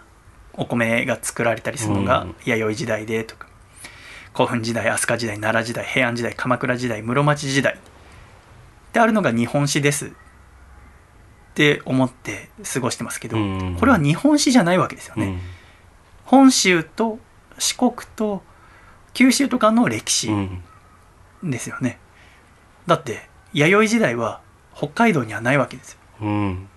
沖縄も何ヶ月前23ヶ月前に行った時に分かったけど日本の平安時代日本って言っちゃダメか、えー本州とかが、あ平安時代になるぐらいまでずっと稲作とかせずに沖縄の人はそこにあるものを食べて生きてた。うん。わざわざ稲作する必要がなかった、うん。たくさん魚もいるし動物もあるから。って言って暮らしていったから沖縄にはもちろん弥生時代がないっていう。琉球にはその貝塚時代っていうのがずっと続いてその後古琉球があってうん。沖縄の時代がある、それと同じで北海道も北海道は北海道でずっと、えー7世紀頃までうん。縄文時代っていうのが続いて、ん7世紀から12世紀ぐらいまでを薩門時代って言っていわゆるアイヌの祖先のような人たちが暮らしてた時代なんだけども、うん。薩門土器を使ったり竪穴式住居で暮らしていてそこからあ13世紀頃になって本州とかでは鎌倉時代の頃にアイヌ文化期っていうのが始まってそれが明治まで来て、うん。明治になると北海道になったって。そこからは日本になるわけだけども、はい。だからすごくわ分かりづらい。日本史っていうのでくくっちゃうと分かりにくいんだけど、うん。日本史っていうのは大きく分けて3つあって1つは私たちが今住んでるこの本州とか九州四国とかの歴史、はい。もう1つは琉球の歴史、うん。もう1つは北海道の歴史、うん。蝦夷地の歴史。ってこの3つに分かれるんですよね。そう思うとそれを分けて考えると少しずつ理解が始まるんですけど、はい。でその北海道がなぜ北海道になるかを私たちは知りたいわけですよね。はい。今日は脱線が甚だしいですけれども。そのあのうん北海道っていう話がつけられる前は蝦夷地って呼ばれてたらしいですね。はい。蝦夷地って何ですか？なんか蝦夷地っていうのは聞いたことありますよね。はいありますあります。蝦夷って何なんですかね？えだから未開拓みたいなそういうことですか？ああそうですね。はい。蝦夷地っていうのもその時代によって言葉の持つ意味がちょっと異なるんだけども、はい。この北海道を指して蝦夷地っていう時はつまり中世以降で使われる意味としては、はい。蝦夷っていうのはアイヌっていう意味と捉えておいて間違いないあとー。アイヌの土地はい。で蝦夷地、これはなぜかっていうとこの例えばあ江戸時代に入ってからさっき言ったその松前藩っていうのがこはの松前のところに少しだけいるから、うん。ここは蝦夷地じゃないわけ つまり北海道今でいう北海道の松前市とかのところは和人が住んでるから蝦夷アイヌの土地じゃないってことですね江戸時代。だからその以外のところアイヌが暮らしているところを蝦夷地って呼んでたわけです、うんでそんな中で、えー北海道と名付けた松浦武四郎さんが生まれたのは1818年。江戸時代が終わる50年前ですね。いわゆるここから幕末に入っていくって時代ですけど、武四郎少年は伊勢神宮の近く伊勢街道沿いで生まれたんだって。うんうんうん。で当時江戸時代の一番の人生の楽しみというか人生で一度は行ってみたいって言われたのが伊勢参り。お伊勢さんに、えー、詣でる旅を一生に一回はしてみたいって言ってた時代、だから全国各地の旅人が武四郎の家の前を通るのを子供の時から見てるわけですね、うんうんそれを見てて武四郎は自分も旅人になってみたい。旅をしてみたいと思って16歳頃からもう日本中を一人で歩くようになるんですうね、んで、えー朝鮮に渡っていつか天竺インドの方まで行ってみたいと思ったんだけれどもそれで対馬まで行ってなんだか朝鮮に行こうと思ったんだけど、うん。おやっぱりその時鎖国してるから海外に行けなかった、うん。ああダメかと思って長崎に戻ってしばらく暮らすんだけどその長崎長崎っていうのはいろんな情報が入ってくる土地、だから出島もあるしね。でその長崎でそのロシアの南下政策っていうのを聞くんだって、ロシアがだんだんとこう南に不登校を探してますよって。それを聞いた時にこの松浦武四郎さんってもうこの時26歳かな？は自分もなんか国のために何かしたいと。うん。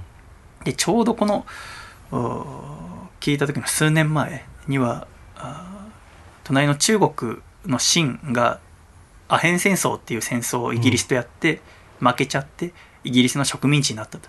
このまま暴投してたらあいつか蝦夷地もどっかに取られてで後この日本そのものが取られちゃうぞとうん。自分もなんとか、あ国を守りたいじゃあ自分にできることは何かって言ったら蝦夷地を調べることだって思ったんですね、うん。蝦夷地っていうのはどういう場所かをちゃんと知ることによって防衛ができる。うん。って考えた武四郎は個人でえー蝦夷地にえー上陸することにする。うん。もちろん勝手に行っちゃいけないところなんだけどなんとかこういろいろな人の協力を得ながら。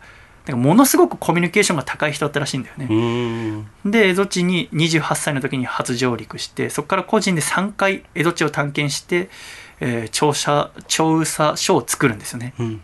でその何回も行くうちにだんだんとアイヌの人も武四郎のことを好きになってはただアイヌ語を勉強しようと思っても文字がないから、うん。もちろん本とかもないんだけれども自分でアイヌの人とコミュニケーションを取っていくうちに武四郎はアイヌ語を喋れるようになるんですね。すごいコミュ力ですね。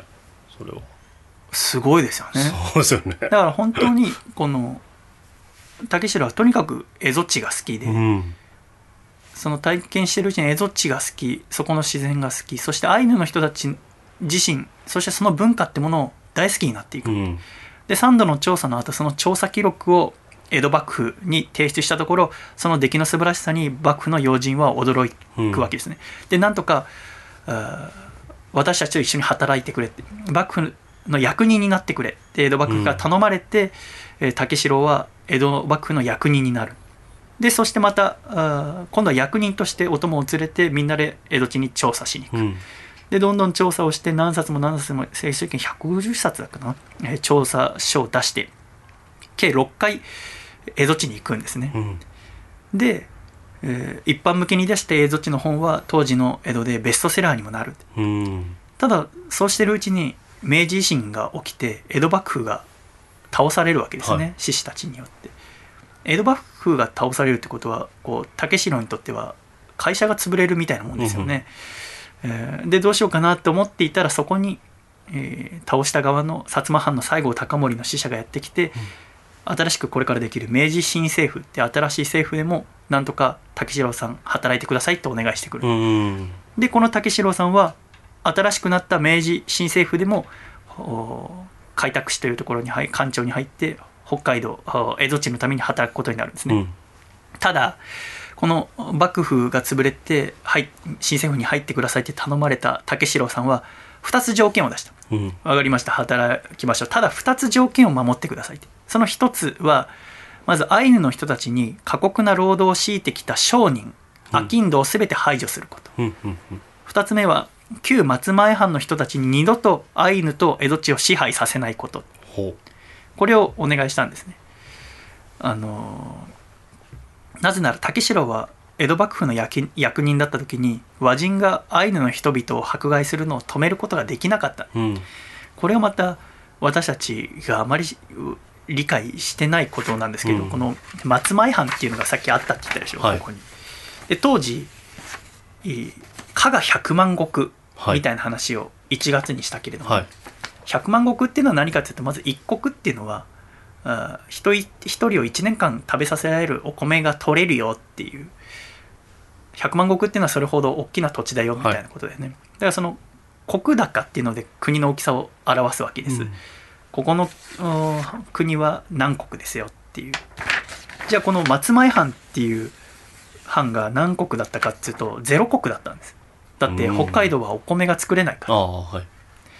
だけれどもここに松前藩っていうのが存在したわけですねじゃあどうやってこの北海道の南の方青森に近いところのほんの一部だけれども、うん。松前藩っていうのが存在して繁盛できたかっていうと、アイヌの人々と交易をしたわけ。ほいや物の物品のやり取りをしたわけですね、はい。本州で作られたお酒とか生活必需品とか、うん。あとは鉄製品とかを本州で仕入れて蝦夷地に持ってく。それをアイヌの人たちが持ってきたニシンとか昆布といったような海産物とか動物の毛皮とかと交換する、でまた交換したものを和人はそれを本州で売ってお金にする。うんうんうんっていうのでこの松前藩っていうのは潤っていたわけです。だけれども最初はこう対等な条件で交易を行っていたんだけれども、うん。だんだんと和人の人たちはアイヌを低賃金労働者として古希使うようになった。うんでこう不当な扱いをされてアイヌはこの何百年って間に和人と何回か戦ったんだけれども、うん。勝てないんだよ。だって戦国時代超えてきてる和人とアイヌの人たちはこう自然の中で暮らしてるから、うん。あの製鉄技術っていうのを持ってなかったって言われててつまりこう鉄すら持ってなかったわけ。うんそれはだって木の先にね北海道で黒曜石がよく取れたから黒曜石じゃあつけて矢尻を持ってたとしてもそれと鉄砲を持ってる和人と戦ってどっちが勝つってなったらやっぱ和人が勝ちますよね、うん。で何度かそういうことを繰り返すうちにアイヌの人は一切和人に逆らえなくなったんです、うん。逆らわなくなったの。でそうなると私たちはいい気になってこう物の交易をするときに、うん。完全にこっちが有利になるような、はい。あっちには不平等なあーやり取りをするようになってうん。こっちは少ないものしか渡してないけどあっちからたくさん出させるみたいな。うんそうやって儲けていってでかつ、えー場所請負制って言ってそのやり取りを松前藩の役人がするんじゃなくて商人にアイヌとのやり取りを任すっていううん。ちょっと特殊なあ政治制度をうん。北海道では敷いててその商人っていうのがすごくアイヌの人たちに幅を利かしてたというか、うん。低賃金労働者としてこき使ったりとか土地を奪ったりとか、うん。差別し迫害してまたその土地の役人とかはアイヌの女性を犯したりもした。うん。そうするうちにこのうん開拓しとか幕末のその江戸幕府がなんでロシアが南下政策してきた時に江戸地を早く開拓しなきゃと思ったかっていうと、もちろん一つはその江戸地っていうのを守らなきゃいけん自分たちがしないと国が取られちゃうっていうのもあったけどもロシアがもしも来た時にそこに住むアイヌの人は日本とロシアどっちにつくかって考えた時に和人はものすごくアイヌに対してひどい扱いをしてきたから、うん。このままだとおそらくおそらくロシアにつくだろうなと思った、うんだからこそ急いでアイヌの人も統制しなきゃ開拓しなきゃって思ったわけですね、それもあって、えー日本人はアイヌの人にとてもひどい扱いを日本人和人はアイヌの人にとてもひどい扱いをしてきた。それを竹城は6回の調査の中で何回も何回も見てきた。その調査の中で何回もその、あーひどい扱いとかも見て調査書にしてるし一度は告発本として出版しようとした。だけどそれを江戸幕府に止められてしまったりもした、あーそうして自分が江戸幕府の役人だった時は半分泣き寝入りするような形だったけれども、うんうんうん新政府になったかからには自分の力が必要ならば力を貸しますと。うん。ただこのお好き勝手やってる松前藩そして商人たちを二度と蝦夷地アイヌの人たちに関わらせないでください。っうん。ていうのを約束させた。うん。で新政府はそれを分かりました。と言った。そうして竹城はあー江戸幕府が潰れた後も新政府の中で、えー開拓使に入って、えー北海道お蝦夷地の上に関わることになった。で、うん。その竹城が一番最初にやることになった大仕事が蝦夷地に名前を付けるっていうこと。うん。名前を付けてくださいって。蝦夷地だと言ったらってアイヌの場所って言ってるようなもんだから、はい。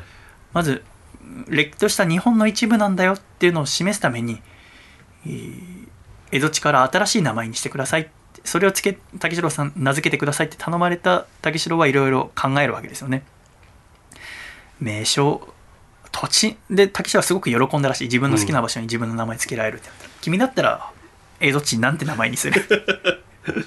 これすごいですよね。でもなんかすごいよね。めっちゃ勇気いりません？だってそれ出してななんだその名前とかなんなかったのかなとかその。そうだね。まあでもこの時点で、はい。まあ、竹城さん50歳ぐらいだけども、はもう確実にその蝦夷地そしてアイヌの人々をこの時の日本で一番愛してるのはもう竹城さんなわけで、うん。でその新政府のしかも西郷隆盛とか大久保利通が特にこのお松浦竹城さんのことを買ってたらしいんだけども、お願いしてつけてもらう。っ。って言ってもねこの先ずっと残るわけだよ。い そうですよね。うん。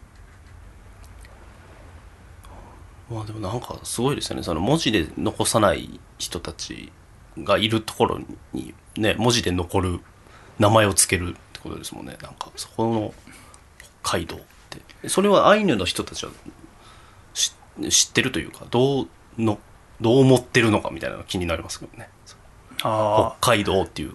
あのアイヌの人たちからすると、はい。本当にこの和人がやってることは分かんないわけ。だからそのだって文字がないからそのすそうして要は制度としては名前つけるどうこう。だから蝦夷地っていう名前だと、はうちゃんとした名称じゃないからちゃんと日本がつけた名前をつけて日本のものだって海外に示そう。ここ出版物とかにここは北海道ですっていう新しいなんたらかんたらっていう土地です。日本です。っていうのを示そうっていう考えがおそらくそこまではい。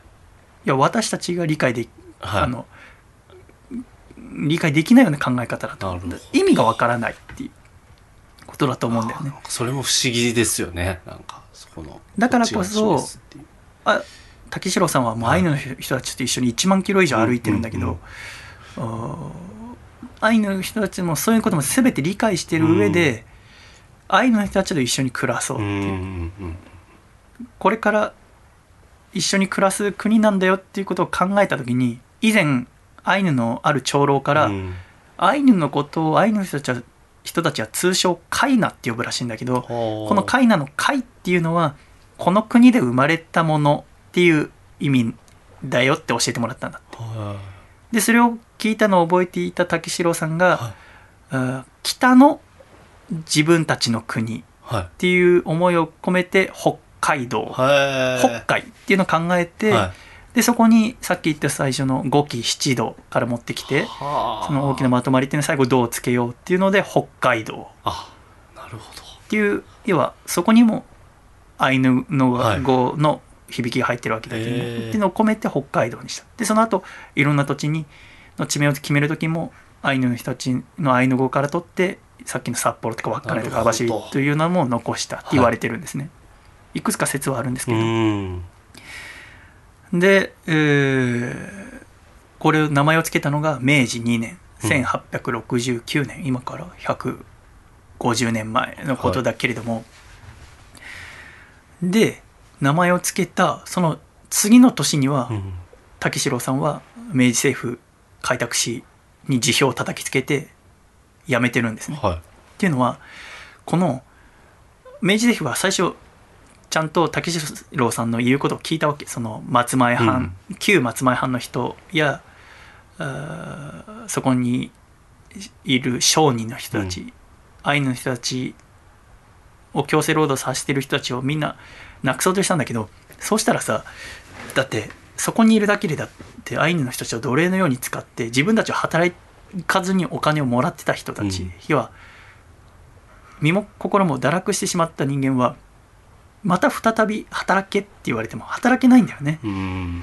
そうした時にどうするかっていうと竹四郎を追い出そうと思うわけ。だしはあ。竹四郎の発言や竹四郎がやろうとしてることを全て効果がないようにしようとするの。うん。それはどうすればいいかっていうと開拓使という官庁の長官一番偉い人に賄賂を渡して、えー竹四郎の言うことをだから竹四郎が出した条件であるその松前藩旧松前藩の人たちを追い出すっていうことをなしにしてくださいって。うん。でその賄賂によってなかなかその長官が竹四郎と会ってくれもしなくなるそうなった時に竹四郎はあここも腐っているっていうことで、自分はもう関わらないって決めて名前を付けた大好きなアイヌ江戸地、うんえーともうこの名前を付けた翌年からもう二度と関わらなくなって。そこからだからおそらく名前付けた時は、えー開拓使っていう官庁は今の皇居の中にあるからあったから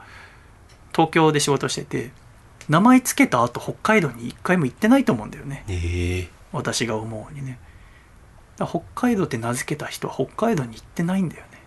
その後蝦夷地には6回行ってるんだけど、うんでその後70いくつかで72歳かな。で亡くなるまで、えー江戸で暮らすの。このうん竹次郎さんはね。だけどうそこにはおそらく多分行けなかったんじゃなくて行かなかった。自分の、うアイヌを守るっていううことができなかったっていうことそしてそれはその姿はその後開拓っていうのが進んでってそれがなければ私たちが今こうやって日本で暮らしてるかどうかは分かんないから何とも言えないけれども、うんただ竹四郎さんからすればそれは竹四郎さんが思い描くう北海道じゃない北の私たちの国ではないということでなるほど竹四郎さんは二度と北海道の地を踏むことは一度もおそらくなかった。へっていうのが私たちが毎日のように聞く47の都道府県のうちの一つ北海道の話ということになりますよえなねる。ほど。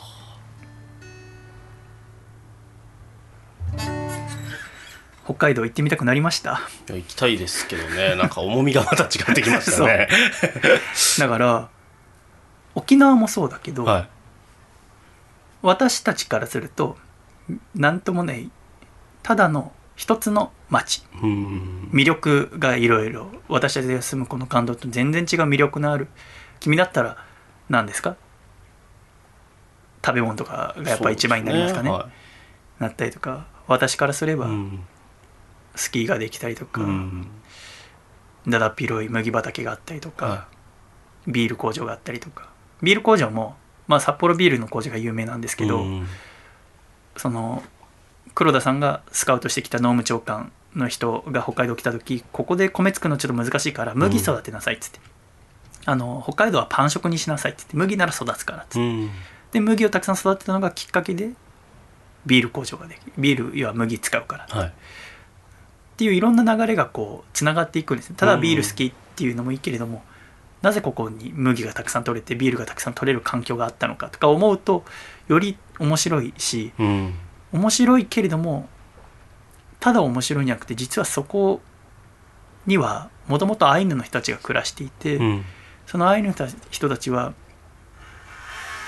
もちろんアイヌとして暮らしていたけれどもその後日本人っていうことになるわけですよね。はいで日本が定める日本の国が定める唯一の先住民族それがアイヌなんですけど、うんこのアイヌの人たちのことを実は私たちはあまり知らないんですよね。うんアイヌを知るっていうこと自体に何の意味があるのかっていう人もいると思うんだよね。うん先住民族について知る必要があるのかって、考えるかもしれないけれどもなんかこう現在の日本には人種とか宗教が異なる人たちや障害を持った人たちそして健常者セクシャルマイノリティいろんな人たちがいてその人たちそれぞれに考え方や習慣があるわけですよね。わからないからといって跳ねのけたりとか自分と同じ考えをするように強いるのではなくて相手に興味を持ってみること。相手に興味を持つと相手も自分に興味を持ってくれるかもしれないから、お互いに少しでもいいから理解をし合う努力をすることが大切なのではないかそうすることによって世の中はより豊かになっていくんじゃないか、えーと今回北海道に行って思いました、えーあのね去年うん。アイヌの人たちの文化などを伝えるナショナルセンターが千歳空港から車で1時間ぐらいのところにオオープンしてそれはウポポイっていうんだけど、はい。あそういうところをはじめとして北海道の中にはいろいろアイヌ文化を伝える場所が博物館や文あの施設があるからぜひ行ってみた時は寿司食って寝てるだけじゃなくて 行ってみるといいんじゃないかと私は思いますね。はい他に北海道って何が楽しいかな？あまりに広すぎてその地域地域にいろいろな面白さがあると思うけれども、うんうんうん。うんまたぜひ行ってみるといいと思いますね。時計台とかいあれですよね？有名ですよね。あとトウキビ畑ですか？とか。時計それもう全部桃鉄じゃん。桃鉄情報ではありますけど。でもね時計なんまああれもまあ一応まあ歴史っていうかまあ一応あるんだけど、はい。時計台ってまあ本当にその札幌駅の近くにあるのね、だけどもうあれだよ。なんて言えばいいの？その別にその近所の公園の時計だよ。大きさ的に言うと、まあ待ち合わせに便利ぐらいの感じ全然。あれですか？いやいや駅からはちょっと離れてるし。あ そうなんですか。しかも待ち合わせられるような場所はないよ。公園じゃないから。あそうなんですね。勝手にイメージしてました。みんなそこで北海道の。でもよくないな。こんなことあら先に言う必要ないよな。行ってみて自分で思えばいいもんね。はい。毎回、そうで僕だから今回、はい。今月見たの3回目だったけど 毎回新鮮ながっかりがあるんだよね。いやちょっと。ちょっと楽しみにしてたんですけどなんかそこ行くの。ああでもね僕にとっては印象違うかもしれないですそうだね。ちょっとその目でちょっと確かめてみようと思いますけど。ーあーだからもし札幌とか行くなら、あとはおすすめなのはあのまた私の大好きなコミュニティサイクルがあって、はい。あのレンタルサイクル、はいはいそこら辺にポートがあって、はい。で北海道のあのサイクルの名前はポロクルっていうんだよ。札幌サイイクルでポロクルとてもはい。可愛い名前でしょ。確かに。ポロクルの特徴なんだと思う。他の私今全国各地の自転車乗ってるけど、はい北海道から沖縄まで。はい。一番違うのなんだと思う？あの北海道なんで、ん。サドルがあったかくなるみたいな。なんかそういう機能がついてる。ああ座るとこ？はい。もしそれあったらすごいね。チャインポロクルは、はい。えー石川の金沢と同じように携帯を差し込める場所があって。はい。ら僕はいつもその地方行った時自転車借りてもスマホ取り付けられるようにスマホ取り付け用のパーツ持ってくんだけど、はい。その必要つける必要がなかった。あれがあるのとないのと全然便利さが違うから、は東京とかはないじゃない？いないですね。熊本もなかった。北海道はあった。北海道で自転車乗るならばスマホ取り付けパーツを自宅から持っていく必要はないということです、いいですねはい。それで、じゃあ何ですか？えー？あと特徴。あだからサドルがあったかくなるじゃない。でもめちゃめちゃいいところ行ってますよ、えーどうしますか？えでもやっぱりなんか暖かさ求めちゃいますけどね。でもね本当にそこ近いよ。はい。そこ近いけど、え？ーあと何？あわかりました。だからむ乗る人がむき出しじゃなくてなんかこうななんて言うんですか？あのモビリティみたいな。なんか中に入ることができるけど自転車。みたいな。もうもう一回教えて。なんていうか。何？ガンダムみたいなのを考えてるの？メカニックなことをちょっと考えてるんですけど。もう一回言ってなんか中になんか一人乗り用の自動車とか最近あるじゃないですか。なんかそんな感じで一人乗り用の自転車？ああの自動車とかってあるじゃないですか。なんかああいう自転車だけど防防寒というか中に入る仕組みになってるとか。はあ。なんかかっこいい感じのこうと扉とかなんかがあったりしてこう。コミュニティサイクルにそこまでお金かけられる？サドルの進化版みたいな感じですけどその防寒に特化しているみたいな。そこまでではないですか。うん、なんかそう機能というか特徴の話をしてたんで、なんか行き過ぎてますね、うん、なんかはい。そっちの方がかっこいいからもうこの後言うこと なんかそれがねあのさ東京はい。のコミュニティサイクルとか365日24時間使えるでしょ？そうですね。はい。北海道は冬雪が降るからはい。使えるのが4月から10月までなの。はあはあはあはいはい。え？ほら君の方がなんかすいません。盛大だったから全然私の方が。めちゃくちゃ今はい膨らませてましたけど。そうですね。だからやっぱそのその土地によっても違うんだなと思ってだから、はい。北海道あまあその年によって使える期間違うからはい調べてほしいんだけど、大体まあ4月から10月いっぱいとか11月いっぱいまでしかコミュニティサイクル使えないらしい、それこは雪が降るからってい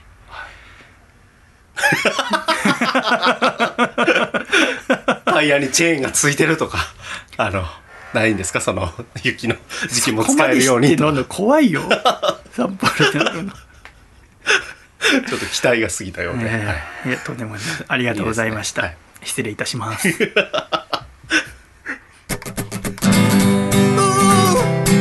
ラッタベビーゴットイェイイェイカモンラッタベビーゴットイェイイェイ真っ黒なウサギと暮らしているんだ。名前を四つ葉っていう男の子さ。愛嬌のあるやつじゃないんだけど二人で仲良く暮らしている。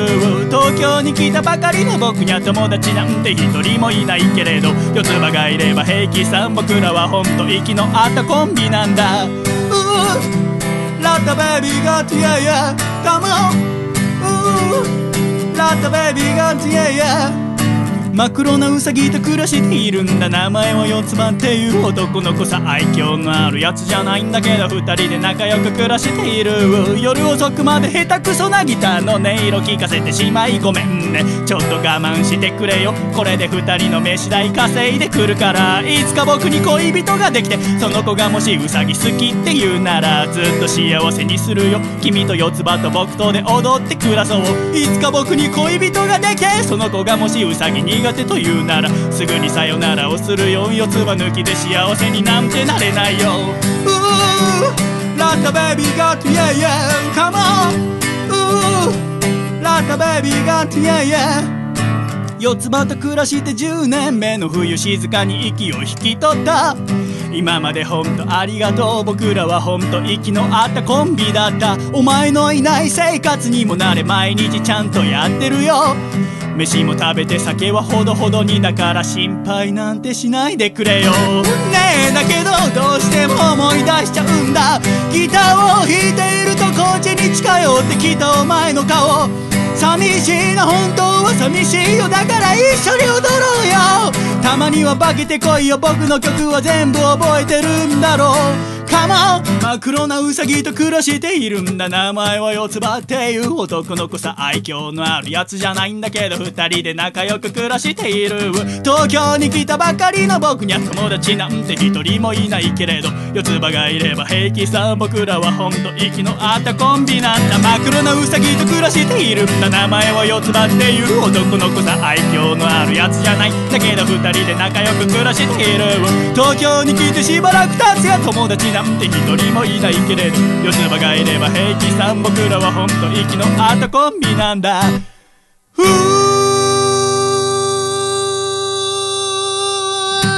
Oh yeah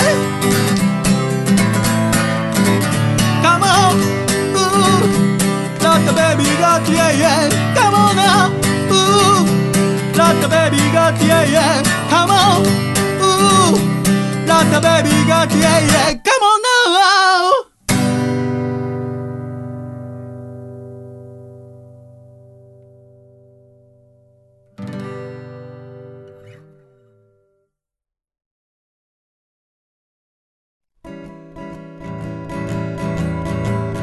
細身のシャイボーイ細身のシャイボーイ細身のシャイボーイ Oh yeah 細身のシャイボーイ細身のシャイボーイルールールー。フー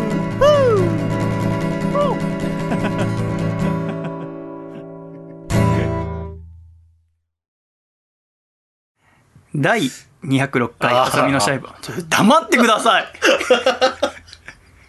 何ですか？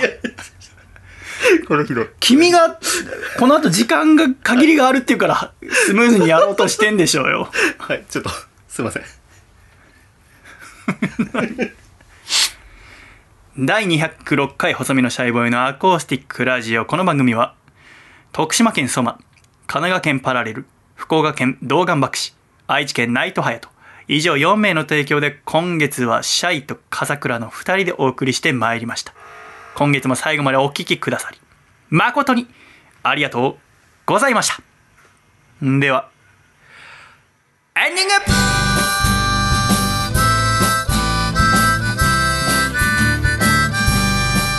暖かい。シャイということで第206回細身のシャイボーイの acoustic radio もエンディングでございます。笠倉さん。はい。最後までありがとうございました。ありがとうございました。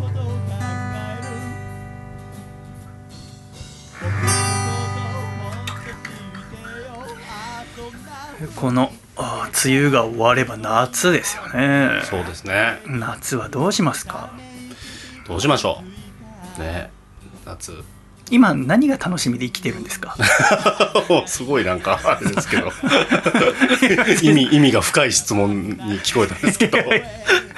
あでもあの最近取り寄せグルメみたいな頼むことがあってね。南三陸のあのカツオのたたきをへえ6月に中旬に届くんですけど予約しまして最近。近なんか去年のなんかこうステイホームの時期にも頼んだのが美味しかったのでん。また今回もその時期ですっていうメールが来たのであ予約してちょっとそれはすごい家族でみんなで楽しみにしてます。カツオって子供食べて美味しい？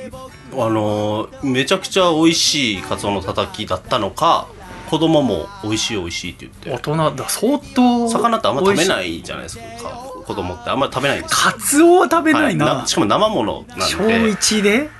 それも普通に食べてましたね。